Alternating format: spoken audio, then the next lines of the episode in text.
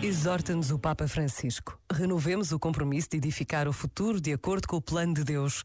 Um futuro em que cada pessoa encontre o seu lugar e seja respeitada, no qual migrantes, refugiados, deslocados e vítimas de tráfico possam viver em paz e com dignidade, para que o reino de Deus se realize com eles, sem excluídos. É também graças a estes irmãos e irmãs que as comunidades podem crescer a nível social, económico, cultural e espiritual e a partilha de diferentes tradições enriqueça o povo de Deus.